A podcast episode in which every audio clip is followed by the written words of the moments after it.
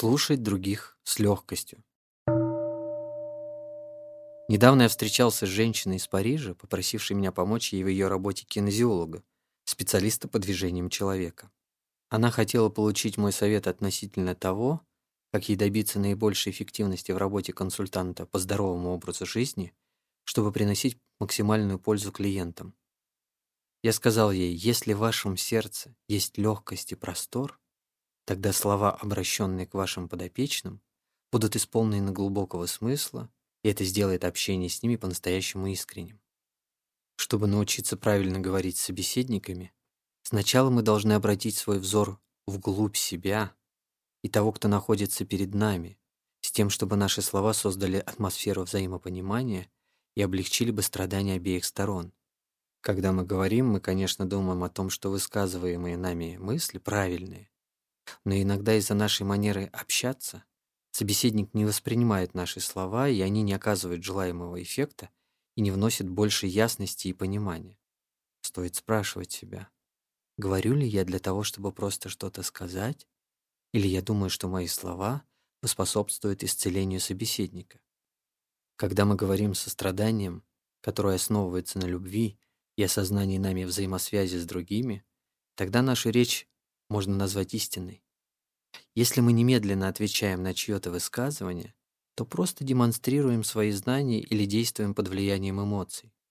Когда мы слышим высказывание собеседника, то зачастую не утруждаем себя тем, чтобы выслушать его внимательно и глубоко заглянуть в высказанную им мысль. Мы просто перебрасываем на его сторону быстрый ответ или даже возражение. Это не помогает делу. Не спешите с ответом. Воспримите ту мысль, которой с вами поделились, глубоко внутри себя. Пусть ваш собеседник почувствует, что его действительно внимательно выслушали. Все мы, а особенно те, чье призвание состоит в помощи другим, получим большую пользу, если научимся внимательно слушать. Для того, чтобы приобрести и закрепить в себе этот навык, нужно постоянно тренироваться. Главная мысль заключается в следующем. Если мы не научились внимательно выслушивать себя, мы не сумеем внимательно слушать окружающих. Нам нужно укреплять духовную составляющую нашей жизни, если мы хотим быть легкими, свободными и по-настоящему раскрепощенными. Необходимо все время практиковаться в том, чтобы восстанавливать в душе простор. Только тогда, когда мы откроем пространство внутри себя, мы сможем действительно помогать другим. Во время прогулки или поездки на автобусе, да и вообще всюду, очень легко обнаружить человека – внутри которого царит простор. Вы наверняка встречали таких людей. Вы даже не знаете их близко, но испытываете комфорт рядом с ними, потому что они расслаблены и свободны.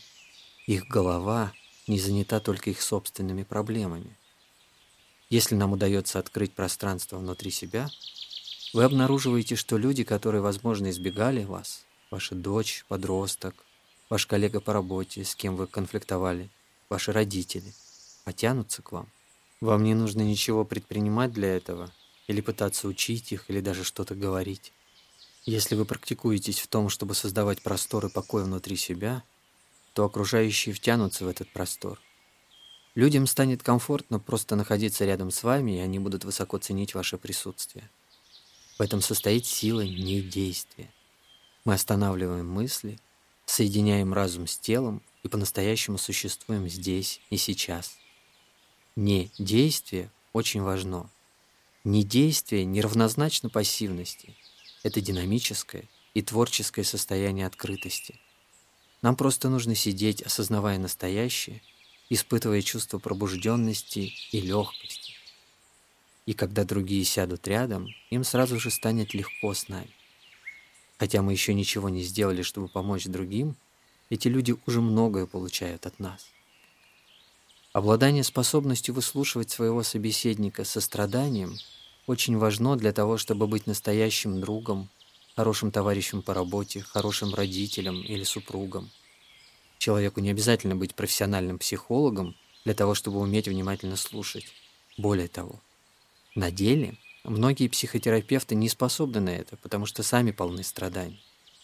Они изучают психологию в течение многих лет и усваивают большой объем медицинских знаний – но в их сердце живут страдания, которые они не смогли исцелить или видоизменить. или почувствовать в себе достаточно радости для того, чтобы уравновесить ту боль, что они впитывают от своих пациентов. Поэтому такие психотерапевты не обладают внутренним пространством для того, чтобы эффективно помогать клиентам. Люди платят им большие деньги и ходят к ним на прием неделю за неделей в надежде на исцеление.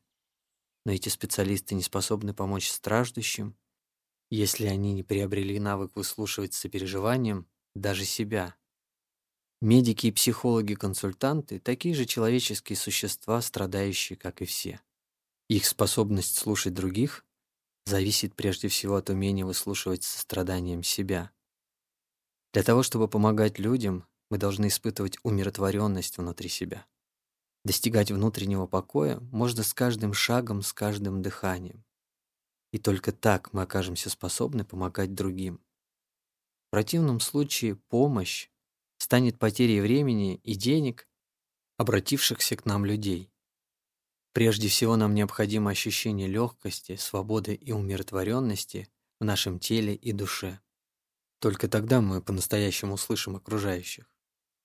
Этому нужно учиться. Ежедневно уделяйте время тому, чтобы быть со своим дыханием и со своими шагами, чтобы соединять разум с телом и помнить, что у вас есть тело. Каждый день уделяйте время тому, чтобы с сочувствием выслушивать ребенка внутри себя, выслушивать в своем внутреннем пространстве то, что хочет быть услышанным. И тогда вы научитесь слышать других.